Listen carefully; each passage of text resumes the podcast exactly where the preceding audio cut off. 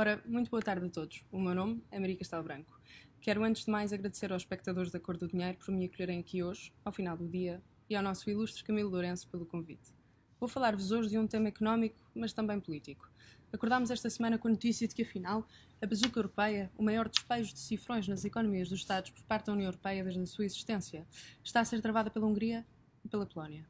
É verdade, o orçamento plurianual da União Europeia prevê uma condição que condiciona o acesso aos seus cofres, o respeito pelo Estado de Direito. Ora, a União Europeia poderá, eventualmente, com o plano atual, custar os fundos a um país que coloca em causa os valores da liberdade e da democracia. Neste sentido, o porta-voz do governo húngaro veio dizer que não aprova o plano porque liga as decisões orçamentais ao critério do Estado de Direito. Uma consequente paralisia da trajetória da bazuca europeia se segue e parece estar a assustar quem dela depende para sobreviver. Ora, a meu ver, se insistir no respeito pela liberdade atrasa o injetar de notas na nossa economia, então atrasa-se esse injetar. E por falar de riscos de sobrevivência, não esqueçamos que em julho também António Costa concordou com a posição, nessa altura anunciada pela Hungria, dizendo que o Estado de Direito não deve ser critério para fundos europeus, a quando de uma reunião com Viktor Orbán. Ora, Costa encontra-se com Orbán e Costa concorda com Orbán.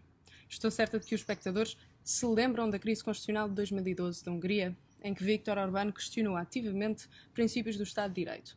É de extrema importância também salientar Kovar, presidente do Parlamento húngaro, na altura e uma das personagens mais influentes no país, pioneiro neste movimento antidemocrático, que em 2012 chegou até a declarar, e cito, capitalistas de todo o mundo a União Europeia e os Estados Unidos da América têm vindo a eleger a Hungria como um símbolo da sua Guerra Fria, simplesmente porque o governo de Budapeste tem vindo a rejeitar a escolha forçada do liberalismo.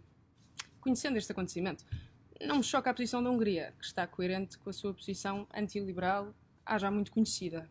Mas está na altura de relembrar que António Costa concordou com Orbán.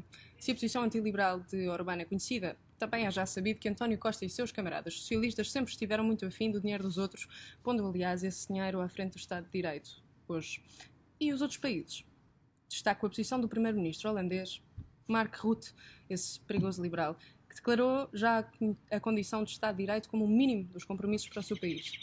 Defende inequivocamente o Estado de Direito, enquanto o nosso primeiro-ministro parece ter dúvidas. Gostava então de vos deixar com uma questão para não cair num solidóquio.